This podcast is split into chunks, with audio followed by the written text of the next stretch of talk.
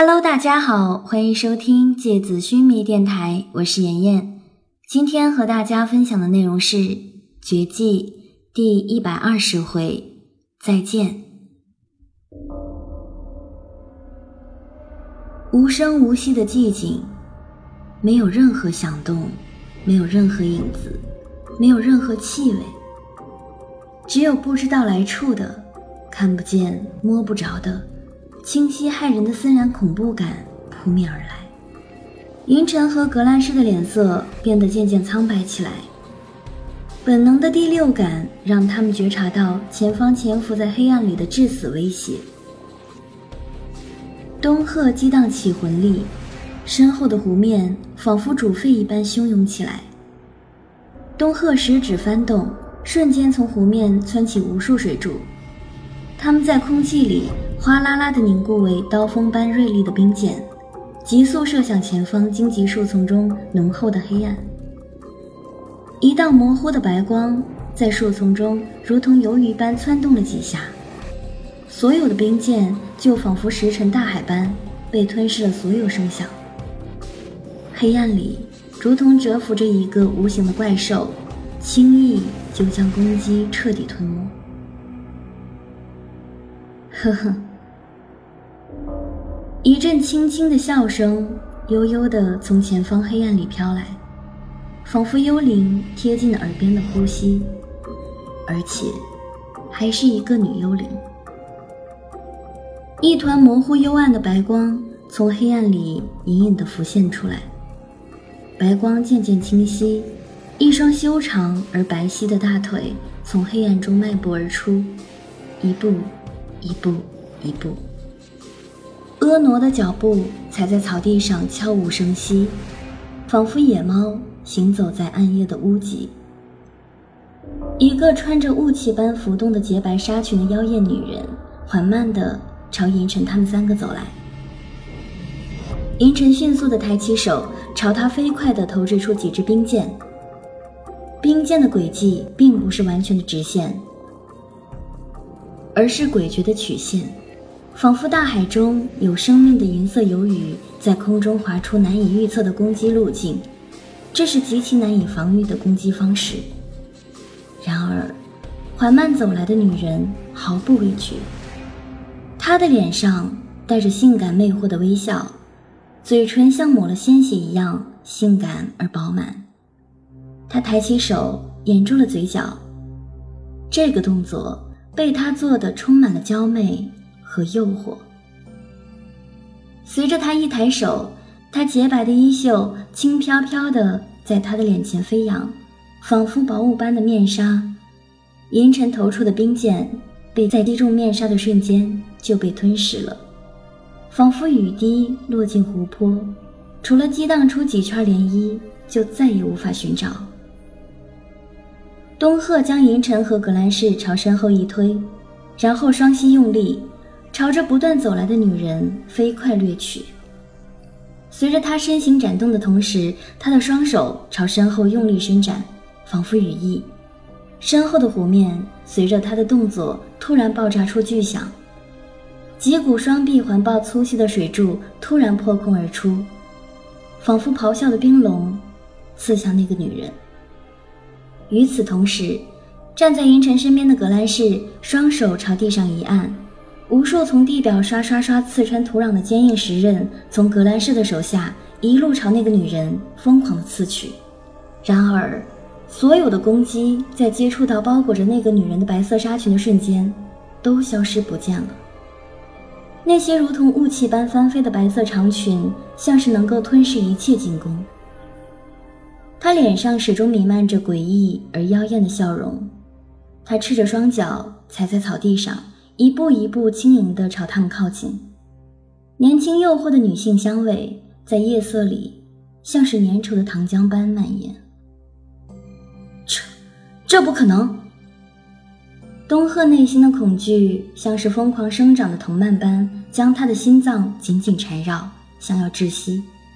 他抬起头，那个白色长裙笼罩下的女子，此刻已经站到了自己面前。我还以为，天底下所有的使徒都像我家的那位一样厉害呢。他轻轻地抬起白皙的手，掩住嘴角，妩媚而诡异地笑着。没想到，一度王爵的使徒竟然这么弱呀！他似乎毫不防范地贴近自己，东鹤甚至能够闻到他吐气如兰的魅惑气息。东鹤感觉到一阵晕眩，像是在大海上航行时的那种感觉。他的身体开始摇晃起来，有种失去平衡的感觉，但是却并不难受，更像是喝下一大杯红酒后的那种舒服的醉意。等东鹤意识到的时候，那个女人的一只手已经放到了自己尾椎绝印的位置。东鹤还没来得及张口，突然一阵锐利到难以忍受的刺痛贯穿了自己绝印，他两眼一黑。仿佛一块石头般轰然倒下了。你是谁？格兰仕把银尘拉向自己身后，忍着通红眼眶里的泪水，咬着牙问：“妖艳的女人抬起脚，踩在死去的东鹤脸上，他勾魂夺魄的双眼看着面前的银尘和格兰仕，嘴角弥漫着诡谲的笑容。”他用一双白色雾气翻涌汹涌的瞳孔看着他们，笑盈盈地说：“哎呀，你看我，都忙着杀人了，连基本的礼貌都没顾上，真是有些失礼了。告诉你们我的名字啊，你们一定要记得我哟。忘了我的话，我可是会伤心的。我叫特雷雅，我今天来雾隐绿岛，负责杀死你们。”不过你们俩长得这么英俊，杀了你们，真是有点可惜呀。这个岛上有吉尔加美什设下的封印，封印范围极大，几乎笼罩整个无影湖，一般人根本不可能突破封印进入这里。你怎么可能？格兰仕看着特雷雅，冷漠的问道：“吉尔加美什的封印那么厉害？”我当然突破不了，不过，你们难道不知道，这个世界上有一种东西，叫棋子吗？呵呵。特雷雅看着英俊而年轻的格兰仕，轻轻的摇了摇头，忍不住叹息了一下，仿佛对他有一点不舍。齐拉，怎么可能？他和我们王爵是好朋友，他一直都好朋友。你真单纯，你比我家那个使徒都还要单纯。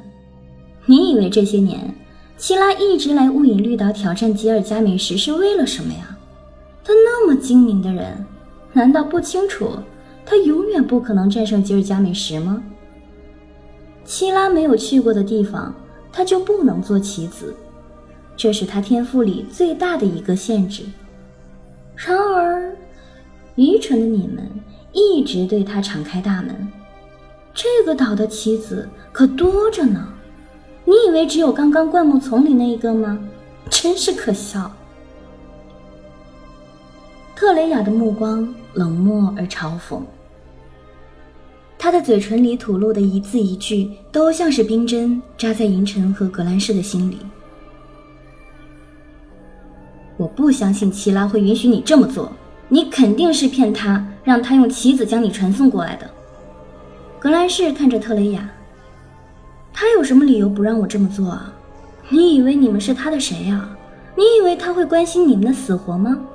要知道，多年前我把他自己的使徒杀了的时候，他也没怎么样啊。我想，他应该已经很熟悉这种感觉了吧。说不定他还很期待呢，毕竟他不是唯一一个被杀掉了天地海三使徒的王爵了呀。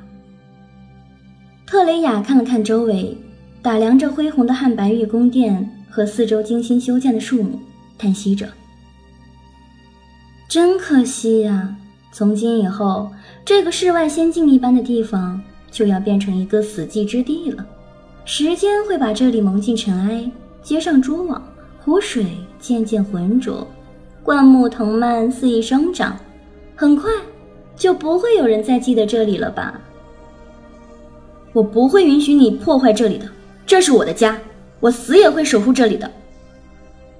说完，他在身后悄悄地拉过银尘的手。银尘抬起头，格兰仕没有回头看自己。